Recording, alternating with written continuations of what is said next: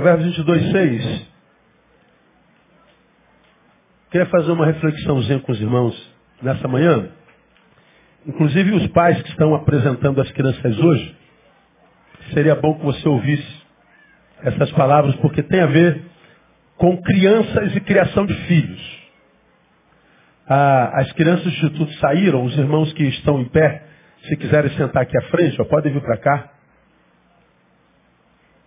Foram para o lanchinho delas, imagino, né? Vou esperar vocês sentarem. Podem sentar. Enquanto os irmãos se acomodam, alguns dados, poucos, sobre, sobre crianças do Brasil, só para a gente entender por que, que a palavra, esse versículo 6 que nós vamos ler, é importante. O Brasil tem hoje mais de 2 milhões de crianças entre 7 e 14 anos fora da sala de aula. 2 milhões. É um dos mais altos índices em percentagem de, de populacional do mundo de crianças fora da escola. E o interessante é que o lema do Brasil para esse ano é, para esse ano é Brasil, pátria o quê? Educadora. Brasil, pátria educadora. É verdade, nos últimos 12 anos, o, o número de crianças fora da escola diminuiu significativamente, mas ainda hoje, segundo o movimento Tudo pela Educação, pesquisa 2015, nós temos 2 milhões de crianças entre 7 e 14 anos fora da escola. Fora. Será isso importante? Será isso grave? Na faixa etária de 17 anos, de cada 100, apenas 59 terminam o ensino, o ensino fundamental. Então, de cada 100, 100 adolescentes na faixa etária, em torno de 17 anos, só 59 terminam o ensino fundamental e 40 o ensino médio. Então, do ensino médio, menos da metade dos adolescentes que estudam se formam. Nós estamos, é, enquanto nação, falhando com a educação da criança. Depois nós vamos ler o texto. Apenas, olha isso, 9% dos alunos que saem do ensino médio sabem lidar com números da matemática. 9% de cada, de cada 10 alunos que terminam o ensino médio, menos de um sabe lidar com a matemática. Bom, lidar com a matemática são as contas básicas. Soma, subtração, divisão, multiplicação. Não é do, do, do, do da outra vertente. É o básico, é o mínimo. Somar, multiplicar. Então, nossos alunos estão saindo do ensino médio sem saber o que é matemática, sem saber fazer conta básica. 27% dominam a língua portuguesa. É verdade, a nossa língua é uma das línguas mais difíceis do mundo. Mas saber que só 27, menos de 3 em 10, sabe português é, é, é, é desesperador. Eu não sou educador, não sou professor, sou pai. Mas saber que a, as crianças da nossa nação estão a, a nível educacional tão reféns do sistema, é, faz-nos temer sobre o futuro da nossa própria nação. Bom, nossas crianças, por falta de educação, é, veem na rua o melhor lugar para se estar. E nós temos então o grande número de população de rua infantil que aumenta a cada manhã, a cada ano, vai se, se multiplicando, multiplicando, multiplicando. E as nossas crianças estão tendo como escola de vida a rua, e na rua só se aprende o que não se deveria aprender. Aprendem crime, aprendem droga, aprendem prostituição, aprendem violência, aprendem tudo. E essa criança que nós deveríamos educar e não educamos, que vai para a rua sem educação, sem conhecer ética, sem conhecer o que é respeito, sem conhecer o que é família, sem conhecer o que é ética, sem conhecer o que é civismo. Bom, essa criança, ela cresce um, como eu digo, um homem, um, um, um homus bios, um homus anima, mas nunca um homo sapiens. Não, não cresce nessa criança, embora biologicamente igual aos educados, intelectualmente são completamente diferentes. São outros valores, outra forma de se enxergar. Por exemplo, Exploração sexual infantil. O Brasil só perde para a Tailândia, diz a Unicef. Temos hoje no Brasil, segundo a Unicef, e os dados não são computados exatamente porque isso é extremamente é, é, é, é preservado pelas famílias, porque hoje o maior abusador da criança está onde? Fora ou dentro de casa? Dentro de casa. E quase sempre, dentro de casa, quem são os que mais abusam sexualmente das crianças? Os pais.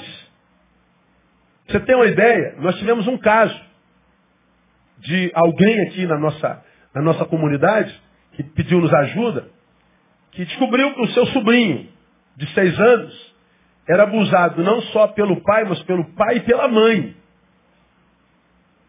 Os pais levavam o filho para a cama. Na tua cabeça, você que é normal, você fala assim, meu, mas pastor, como que, como, como que isso pode? Não adianta, você não tente entender, porque se a sua cabeça é saudável, nem imaginar você consegue. Você não consegue mensurar. Você pega o pedófilo que abusa da sua filha do seu filho, é o, é o pai, aí você fala assim, caramba, está se proliferando, é uma doença. Agora, você imaginar o pai que convida a mãe, a mãe aquece, e os dois vão abusar do próprio filho, tenta, tenta imaginar. Não dá, a nossa cabeça não, não nem na imaginação, para quem é saudável, existe a possibilidade. Mas a criança é vítima em todas as instâncias. Escravo, é, trabalho escravo infantil. Nós estamos no topo do país que abusa do escravo, do trabalho infantil no mundo. Temos as piores taxas de tudo com relação à criança. Aí, essa criança, sem a menor formação de nada. Primeiro, familiar. Bom, se quem abusa da criança é o pai, essa criança, quando deixa a idade da razão, vai deixando a puberdade, entra na idade da razão, 11 anos, 12 anos de idade, o que representa para essa criança a figura do pai, por exemplo? O que representa, por exemplo, a figura de Deus? Dizer que Deus é teu pai. Você também é filho de Deus. Pega uma criança que foi abusada a vida inteira pelo pai, e você vai, aspas, ou verdadeiramente evangelizar essa criança, você também é filho de Deus. Deus também é teu pai. Por falar que Deus é pai, é ofender esse menino com a maior ofensa. Se Deus é pai, a semelhança do meu, tudo que eu não quero é Deus. Então essa criança não tem base familiar, não tem base espiritual, essa criança não tem base educacional, sociológico, essa criança, ela cresce um bicho. Ora, essa criança, diferente da minha e da tua, que tem afeto, educação, limite, respeito, roupa, alimento, ela vai ter uma visão completamente diferenciada de sociedade. Nós que em sociedade somos supridos, olhamos para a sociedade e sonhamos com a sociedade melhor. Mas coloque-se no lugar de uma criança que foi abusada em todos os níveis sociais e que hoje está na rua. Imagina como é que essa criança olha para essa mesma sociedade olha com o seu pior algoz e o desejo dela é se vingar dela em todas as instâncias. Então ela quer matar você mesmo. Ela quer estuprar você mesmo. Ela quer quebrar tudo mesmo. Ela quer arrebentar com tudo mesmo. E o pior, ela está coberta de razão. Ela tem razão para sentir ódio. Ah, mas o senhor está dizendo que ela tem direito de quebrar tudo, pastor? Não, não tem. Só que a única maneira dessa criança que odeia a sociedade conseguir controlar o seu ódio, a razão para se vingar da sociedade, seria a educação. Tem educação? Não tem. Então não há como parar uma criança dessa. Aí a mesma sociedade que sonegou tudo que essa criança tinha direito, que a minha filha tem, a tua tem, é a mesma sociedade que diz, se tem 16 anos ela mata, então ela pode ser tratada como adulta, então vamos jogar na cadeia mesmo e vamos acabar com esses moleques, porque são moleques monstros.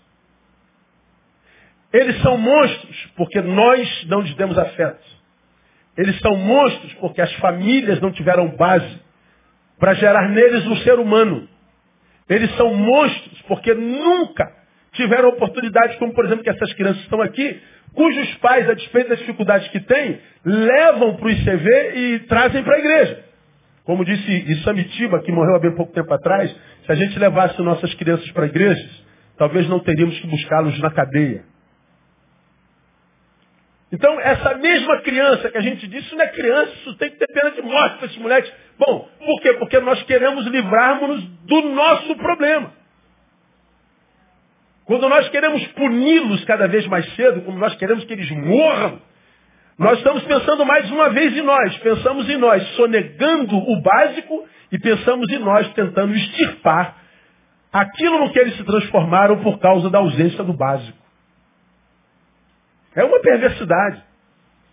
Eles olham para nós, ou para a sociedade, diferente da forma como a gente olha para a sociedade. Bom, eu olho para a sociedade, muitas vezes com muita desesperança. Às vezes eu fico me perguntando, Neil, tu acredita mesmo que dias melhores virão? Você acredita que dá para melhorar o que está aí? Você acha que o Brasil tem jeito?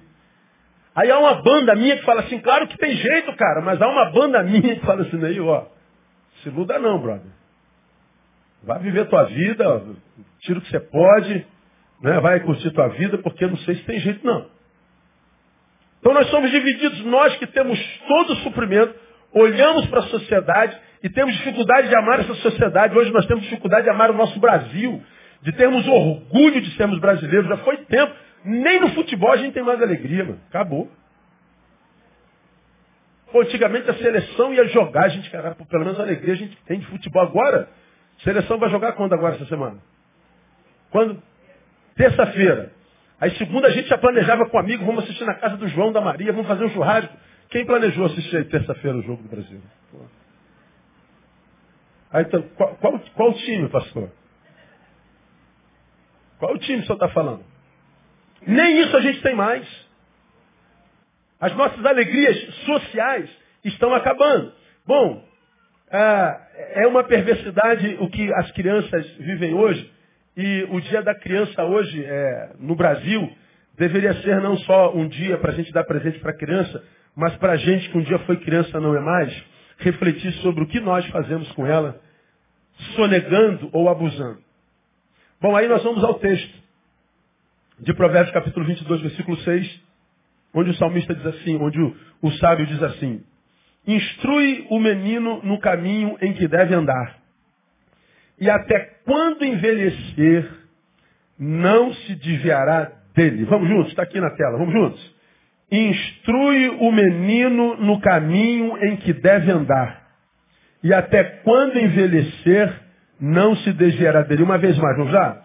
Instrui o menino no caminho em que deve andar. E até quando envelhecer, não se desviará dele. Algum de vocês deve estar pensando, mas pastor, eu instruí a Bessa e meu, meu menino se desviou. Talvez o conceito esteja no que seja desvio. Mas vamos às, às lições que a gente pode tirar desse texto aqui para a gente refletir nesse dia da criança. Instrui o menino o caminho que deve andar até quando envelhecer não se desviará dele. Bom, primeira coisa que Salomão está falando para nós aqui é o seguinte. O conhecimento do bom caminho não é inerente ao indivíduo o bem, a capacidade de discernir o bom, inclusive caminho, não é inerente ao ser humano. A palavra está dizendo, você quer que seu filho caminhe no bom caminho? Quantos tem filhos aqui? Deixa eu ver. Quantos tem filhos? Quem quer que o filho, até envelhecer, caminhe num bom caminho? Diga glória a Deus. Diga assim profeticamente, o meu filho andará num bom caminho até o último dia da sua vida. Você acredita nisso, amém ou não? Pois bem, seu filho, embora você queira muito isso, ele não pode fazer isso sozinho, porque o discernir o bom caminho não é inerente a ele. Ele não tem esse conhecimento é, é, é, é por DNA. O conhecimento do bom caminho não é inerente ao indivíduo. Esse texto está me dizendo que o menino só acha o bom caminho se houver uma condução, se houver uma instrução, se houver alguém que o encaminhe. Se não houver tal instrução, o que se acha é o caminho mal mesmo. E é impressionante como é fácil perder filho hoje. Impressionante. Ontem à tarde eu lia alguns e-mails. E aí um pai me pediu desesperadamente um conselho porque ele não sabia como lidar.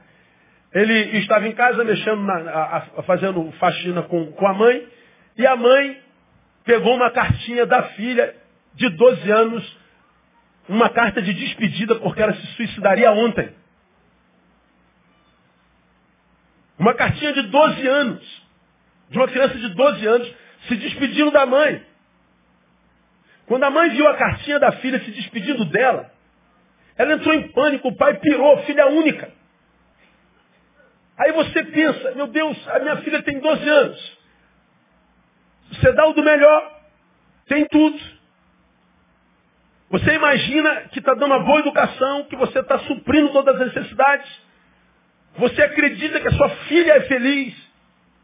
E de repente você acha uma cartinha da sua filha se despedindo de você. Porque naquele dia ela daria cabo da própria vida. Pedindo desculpa ao pai, pedindo desculpa da mãe. Mas por que, que a cartinha foi escrita e por que, que naquela cartinha a menina estava avisando ao pai e à mãe que daria cabo? Bullying na escola. Que é a primeira razão de morte de, de, de pré-adolescente. Você já me ouviu falar aqui que o suicídio é, é a segunda causa de morte entre crianças de 15 e 19 anos no Brasil. E o suicídio infantil é, é, é, uma das coisas que mais cresce no Brasil. Então esse pai liga desesperado, diz assim, pastor, pelo amor de Deus, como é que eu ajo num momento desse? Agora pense comigo, você que é pai. Vamos imaginar que essa cartinha fosse do seu filho. Vamos imaginar, não, não precisa imaginar, é uma, é, é uma hipótese. Não dá para imaginar isso com nossos filhos. Vamos imaginar que essa criança aqui, cujo pai me escreveu, tivesse se matado ontem. Qual é o primeiro sentimento que o pai e a mãe deveriam sentir? Me digam vocês. Qual o primeiro sentimento? Não ouvi. Culpa. E essa culpa produziria uma pergunta. Acho que todos nós, a partir da culpa, pronunciaríamos uma mesma pergunta. Qual pergunta? Não ouvi. Olha só, combinamos essa resposta não? Não. Mas está tá impresso em nós. E o que está impresso em nós como pais? O, o, o medo de errar na educação de nossos filhos. O medo de não estarmos fazendo a coisa certa. Esse pessoal que teve o primeiro filho aqui, está com o bebezinho no colo. O que, que aparece no coração de vocês? Meu Deus, eu vou ter competência para educar isso aqui. Não há manual. Você olha para o mundo perverso. Eu vou ter competência, eu vou ter estrutura para educar isso aqui. Pânico. E nossas crianças hoje, diferentes de nós no passado, instrui menino no caminho, no, no, quanto mais para trás, menos caminhos para que a gente se perca. Quanto mais a gente avança, mais caminhos para os nossos filhos se perderem. É fácil se perder hoje. É muito fácil. Nossos filhos podem se perder facilmente. Por quê? Nós somos seres caídos, contaminados pelo pecado, e portanto nós somos tendentes ao pecado, nós somos tendentes ao hedonismo, ao prazer ao individualismo.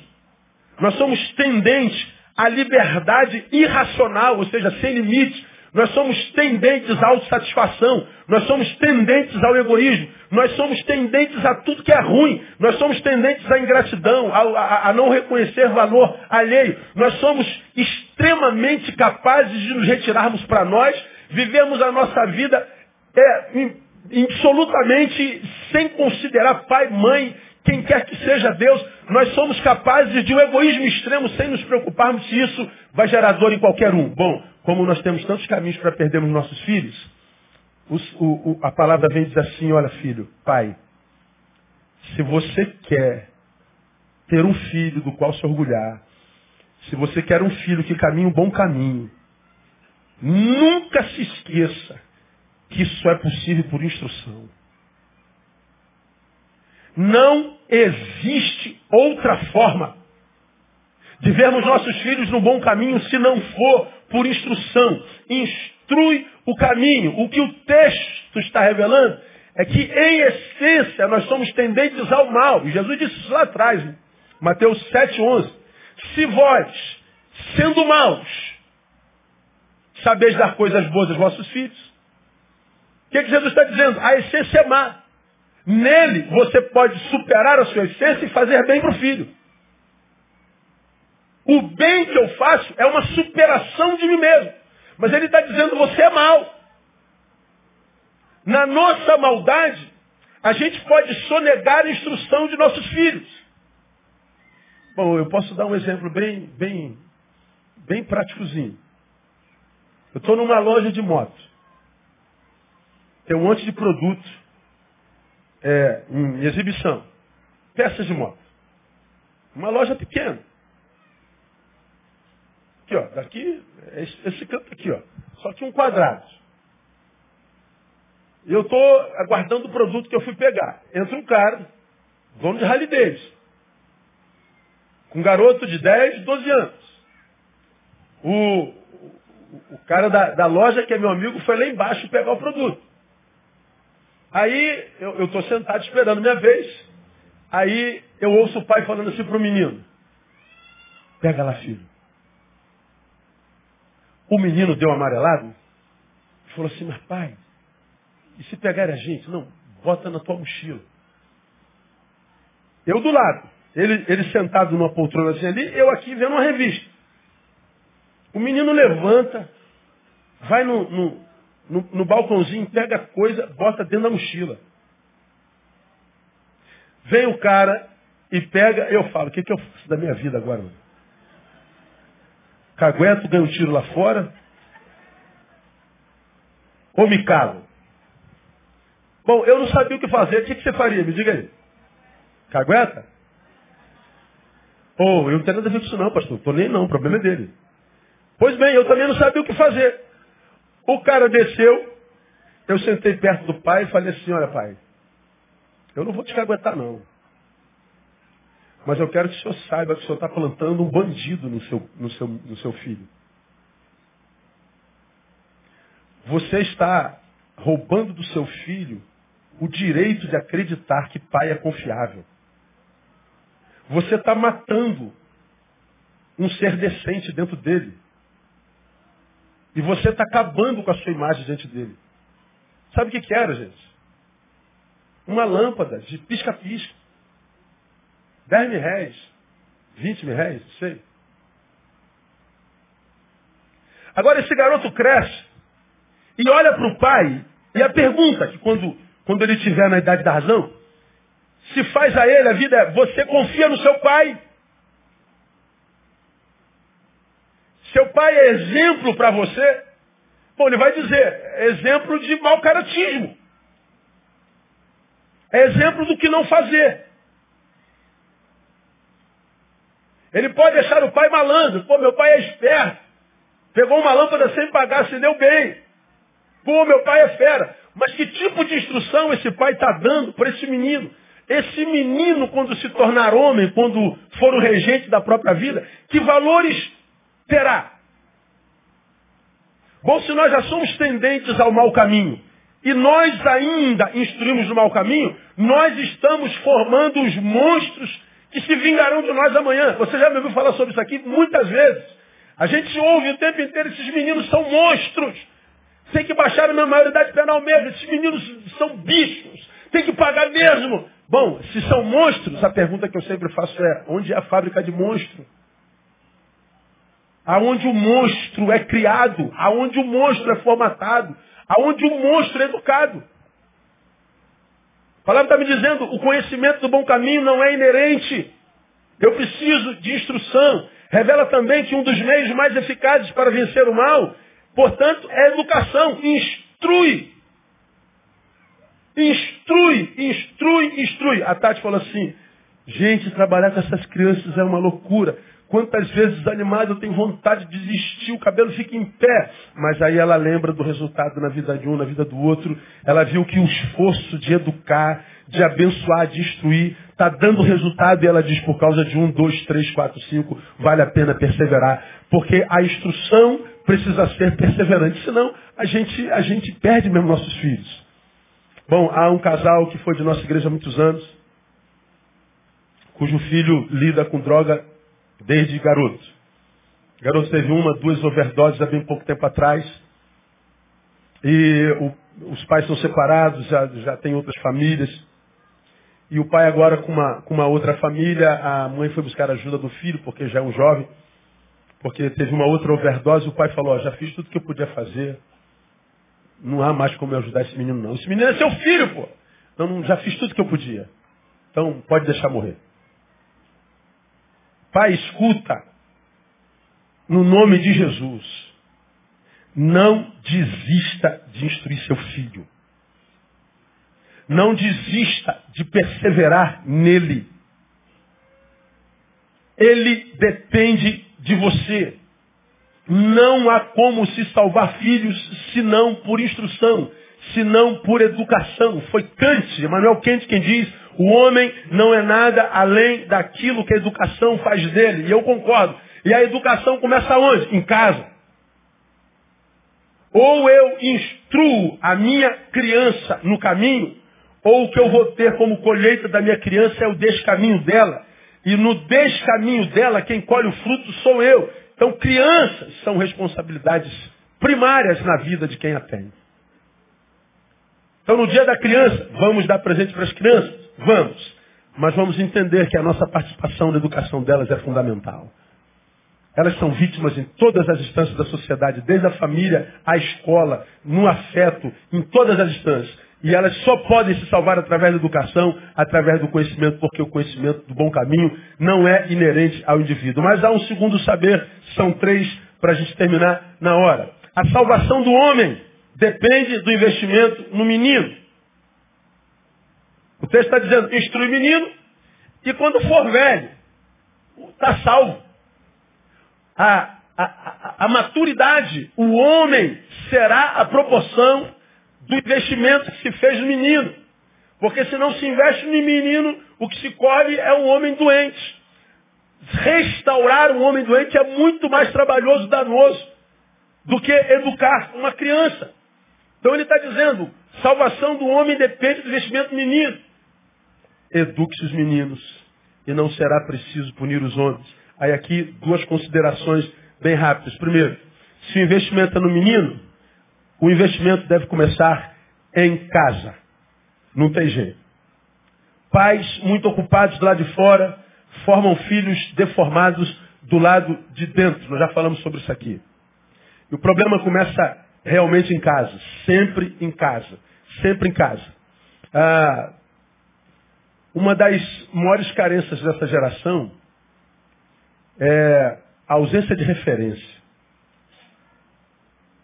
Você se lembra que no Dia dos Pais do ano passado, a gente acabou de pregar aqui sobre paternidade e eu saí indo para o gabinete, menino de 10, 12 anos me para, segura na, na minha camisa, como quem, quem me parando, como quem quer dizer uma coisa muito grave. A partir do sermão que ele ouviu, ele estava do lado do pai dele. Eu saio, ele vai atrás de mim, me segura e diz contundentemente, havia coração na boca daquele menino. Havia coração, havia sentimento naquelas palavras. Pastor, pastor, eu amo meu pai, eu morreria pelo meu pai, mas eu não queria ser como ele nenhuma vez na minha vida. Eu amo meu pai, eu morreria pelo meu pai, mas eu não queria ser como ele nenhuma vez na minha vida. Eu amo, mas não quero ser igual. Amo porque é pai, mas não admiro como gente. Amo porque meu, meu progenitor, mas eu não admiro como, como, como um referencial. E amar a quem não se reverencia, amar a quem não se pode imitar, é ser tomado pela maior de todas as frustrações que uma pessoa pode tomar. Não ter referências é não ter alguém, alguém a quem imitar, a quem seguir, alguém, alguém a, a cujos passos é, é, é, é seguir, é, é, ser uma folha ao vento, é ser sem referência. Ora, se eu não tenho referência, sou tendente ao mal, ora, eu vou viver a lei de Gerson. Eu vou querer me dar bem em tudo. Aí nós vivemos esse individualismo mórbido na sociedade, onde o que interessa é o que eu penso, é o que eu acho, Ah, eu quero o meu direito. Então, se eu tiver que subir nessa calçada, mesmo que eu tire o direito do transeunte, eu tiro, morra, dá a volta pela rua, não quero saber. Eu quero sossego, porque eu não tenho vaga em lugar nenhum. Então, vou... então isso é, é, é o cúmulo da, da individualidade. A gente briga por tudo, sempre em busca do nosso direito. Nós perdemos a consciência social. Nós perdemos a capacidade de viver em sociedade. Nós não sabemos mais o que é civismo. Nós não sabemos mais o que é ética, nós não sabemos mais o que é direito próximo, não sabemos mais nada. Perdemos toda a capacidade de convivência mútua. Estamos a um passo da barbárie. Já estamos chegando lá. E a barbárie começa pela justiça com a própria mão. Né?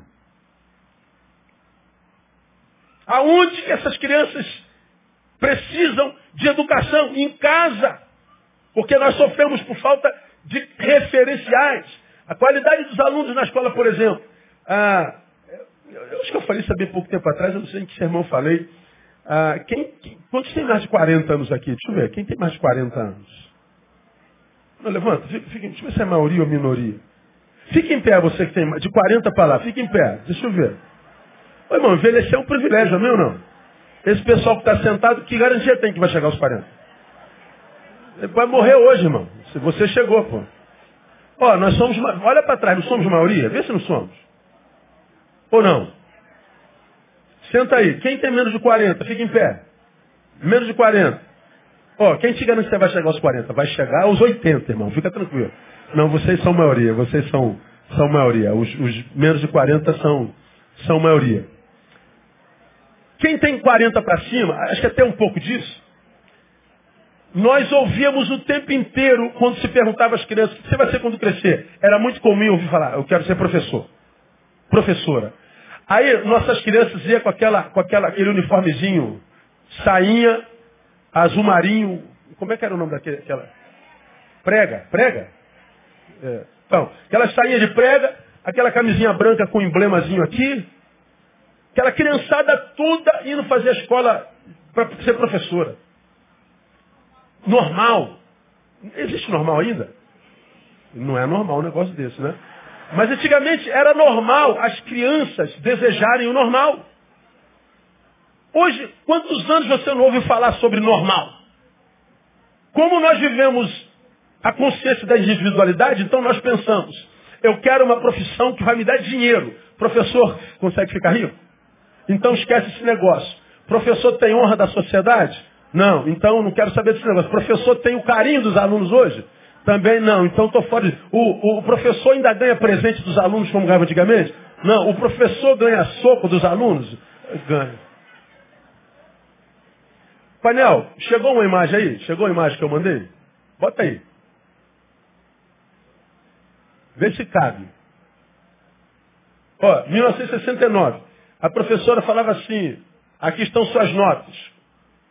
Muito baixo. 2, 3, 1, 0. Aí chamava os pais. Ó, os pais olhavam para o menino e davam um carão no menino.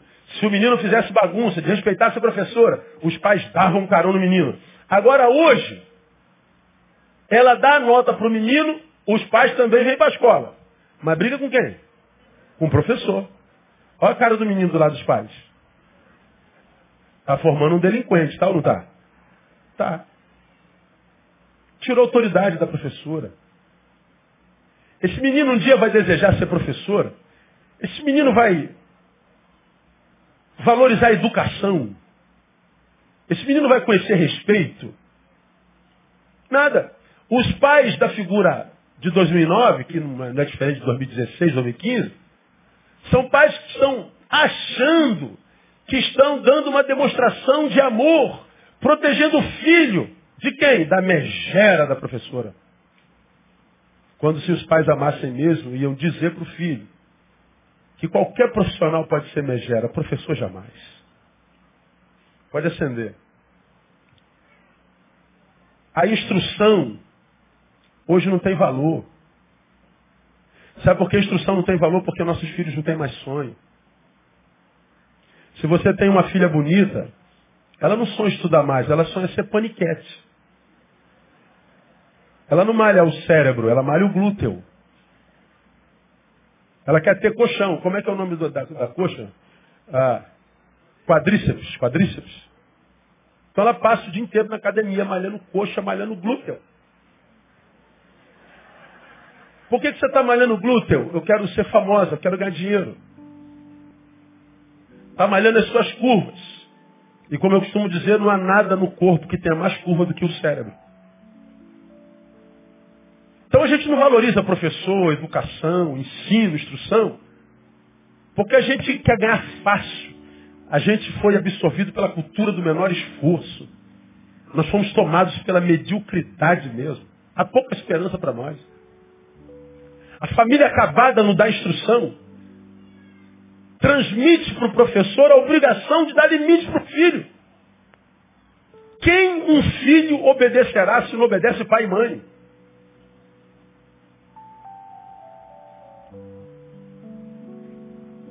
Se o investimento é no menino, o investimento tem que ser em casa. Não tem jeito. Então instrui, pai. Senão perde seu filho mesmo.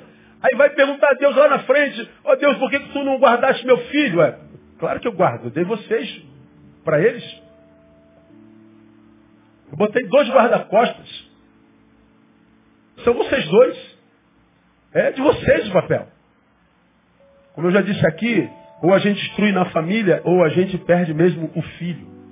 Perde por quê? Porque você cria teu filho, tua filha, principalmente com o maior carinho do mundo, com todo amor, com toda a provisão. Mas como eu já falei aqui algumas vezes, se a sua filha se apaixona errado, já era, irmão. Se apaixonou por um vagabundo. Aí aquela paixão doentia, você não pode falar nada a respeito da relação, do vagabundo, da vida. Porque você vira inimigo. Ama mais o vagabundo que conhece há três meses do que a você que conhece há 18 anos. É fácil de perder nossos filhos. Agora, ou nós temos uma casa que mesmo que nossa filha se apaixone por um vagabundo, quando a dor produzida por essa relação doentia aparecer, ela então tenha na memória afetiva o amor que ela recebeu na sua casa. E aí, a sua filha lembre do caminho de volta. E a memória afetiva adquirida no aconchego do lar, na verdade do lar, na referência do lar, é que salvará nossos filhos. Então, de repente você está aqui, seu filho está perdido, sua filha está perdida. Tem consciência que tua família é uma família fincada na rocha. É uma família de valores cristãos, valores de, de Deus. Fique tranquilo. Você vai ver seu filho no caminho bom de novo. Pode ter certeza disso. Quando o caminho estiver dolorido demais, ele vai sentir saudade. A memória afetiva vem. O que você plantou nele vai emergir. E fique tranquilo, seu filho vai voltar para o bom caminho, porque tua casa é bendita desde Abraão no nome de Jesus. É família. Se o investimento é no menino, deve-se buscar um ensino que não só informe, mas que, sobretudo, forme nossas crianças. Porque há caminho que informa, há caminho que forma. Como eu digo, o que se diz informa, mas o que se faz transforma. Por isso o texto está dizendo, instrui o menino o quê? No caminho. Não é instrui ao menino o caminho que ele deve andar. Não. Uma coisa é dizer assim, menino, aqui ó, meu filho, é esse caminho aqui que eu quero para você. Vai. A outra coisa é dizer, vem cá. Vem comigo aqui. Pede benção aqui a sua avó. Benção, avó. A, a, a, a senhora está aqui. Falou palavrão. Peça desculpa, senhora. Desculpa, senhora. Respeita teu amiguinho. E o pai está fazendo a mesma coisa. Instrui no caminho. Significa dizer que eu estou andando com o menino. Eu estou sendo referência para o menino. Eu não sou um, um, um, um, teórico dizendo faz o que eu mando e não faz o que eu faço. Não. É, é instruir no caminho. Ou nós nos tornamos referência. De modo que a nossa vida não precise dizer absolutamente nada, porque ela fala por si mesma. Ou a gente perde nossos filhos. Irmão, perca, perca tudo. Perca amigos, perca parceiro, perca brother de mesa, de futebol, perca irmão da igreja, perca o raio que o parta. Mas não perca seu filho, não. Porque eles são herança do Senhor para a nossa vida. E se Deus confiou essa herança a nós, Deus espera que nós, com a ajuda dele, tiremos dessas crianças o melhor de Deus. Agora a gente só consegue fazer isso com instrução no caminho. Que quando bombardearem você, pai e mãe, como por exemplo, me bombardearam essa, essa semana, pastor ladrão expulsa quem não é dizimista. Eu não expulso nem, nem diácono, irmão, eu expulso, nem presbítero, não expulso nem fofoqueiro, homossexual. 25 anos de ministério, não expulsei ninguém, nunca escolhi ninguém da minha igreja. Aí minha filha lê isso tudo aí. Ah, minha filha diz assim, pai, inabalável. Nós sabemos quem o Senhor é. Inabalável. Bom, meu irmão, se a minha filha diz, pai, está tudo certo, morra o mundo todo. Tô nem aí, tô nem aí, tô nem aí. O único Neil que não pode morrer é aquele Neil que tem na cabeça da Tamara e na cabeça da Thaís. O Neil que não pode morrer é aquele que está na cabeça da mãe, da esposa que aquele que você é no coração do teu filho, na cabeça do teu filho, da tua esposa, do teu pai, esse não pode ser mexido. Que se mexa naquele que você é no coração do universo. Mas que o teu filho, mesmo que o universo se levante contra você, diga assim, eu sei quem é o meu pai e a minha mãe. Por quê? Porque você deu instrução. Instrução. É a única forma de salvar nossos meninos. Porque senão serão seres vazios influenciados pela mídia, que imprime opinião sobre o que não conhece. Uma geração vazia, inconsequente e racional. Que seja assim a sua geração, não nossos filhos. Você não criou filho para ser mais um no universo.